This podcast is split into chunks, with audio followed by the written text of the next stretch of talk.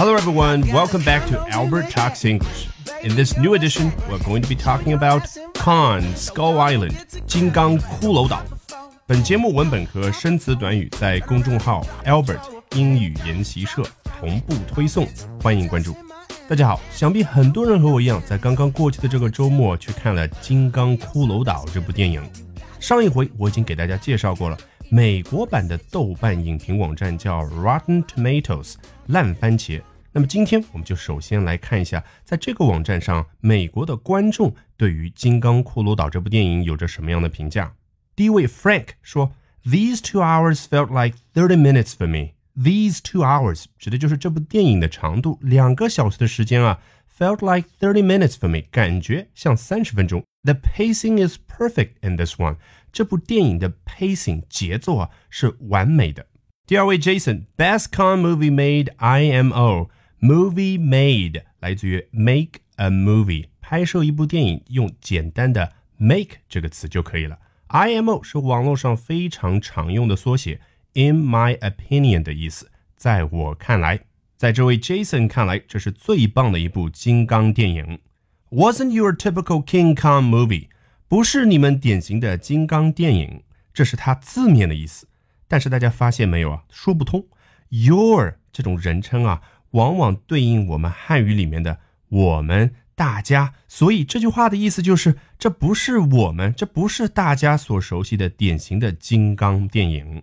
Where he's caught and brought，你看用 where 开头的从句，对于 King Kong movie 进行一个补充说明。我记得之前给大家强调过，我建议大家呢，看到 where 之后，就想象有一个小气球般的世界正在形成。下面这个从句只是对这个小世界进行形容而已。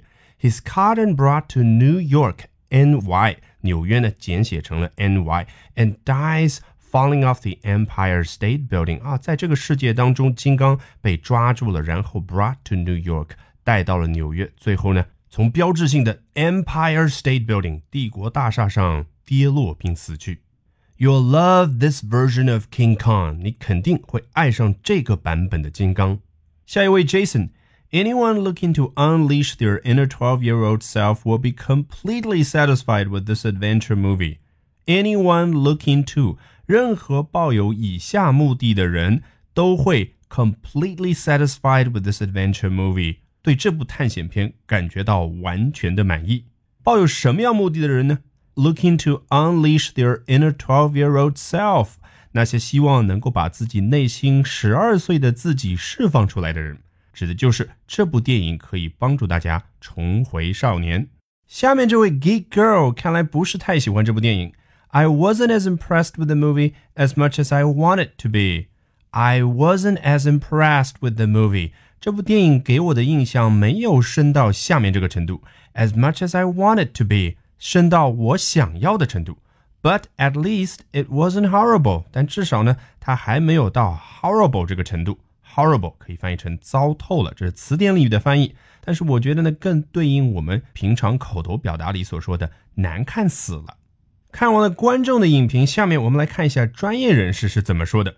第一位来自 ReelViews 的 James 说道：“If the ultimate point of this movie is to get Kong into the ring with Godzilla, if the ultimate point 终极的要点，那么这部电影终极的要点如果是 get Kong into the ring，擂台 with Godzilla，把金刚和 Godzilla 哥斯拉放在一个擂台当中对垒的话，this isn't a bad appetizer。”那么这部电影的话，就不是一个糟透的 appetizer 开胃小菜。他的意思就是说，如果这部金刚的电影终极的目的是为了引出以后的金刚和哥斯拉的终极一战的话，那么这部金刚电影啊，就是一道不错的开胃小菜，因为到时候的终极一战才是主菜。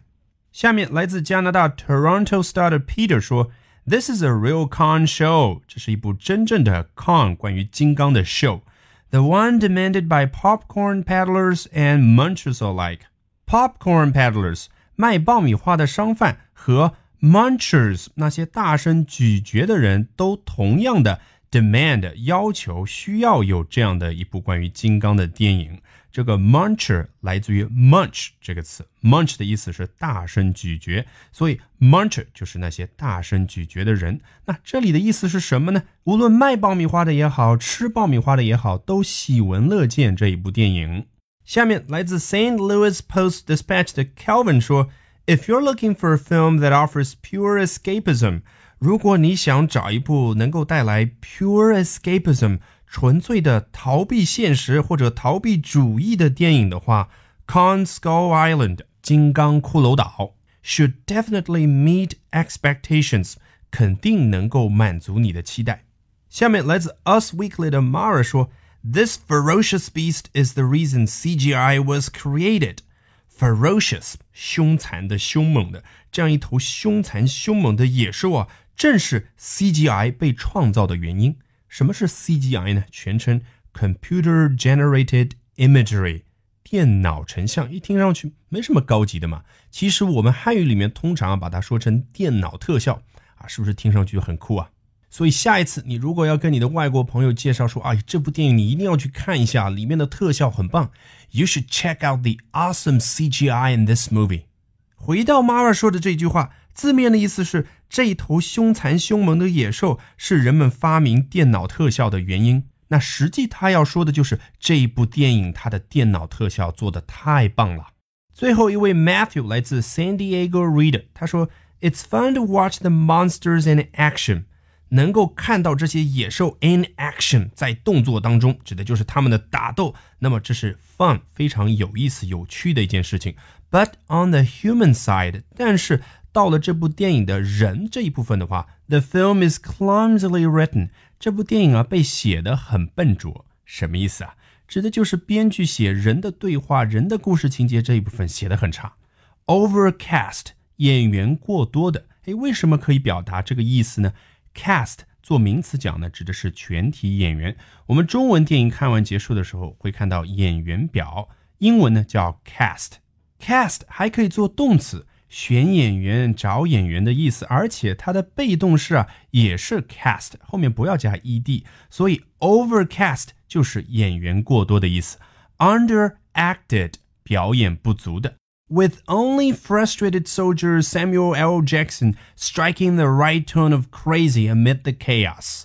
With only 片中只有 frustrated soldier 受挫的这位战士 Samuel L. Jackson，那就是大名鼎鼎的黑人演员 Samuel Jackson 啊，在好莱坞非常有名，他出演了超过一百多部电影。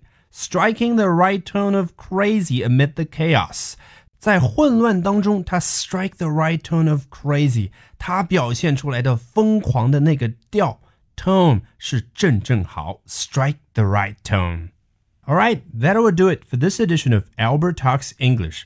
Thank you very much for listening, everyone.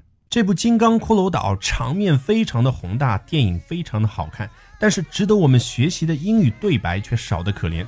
所以在本周的美剧电影课当中，我将会为大家分两集去精讲由汤姆汉克斯主演的《萨利机长》当中的精彩对白。Bye for now and see you next time.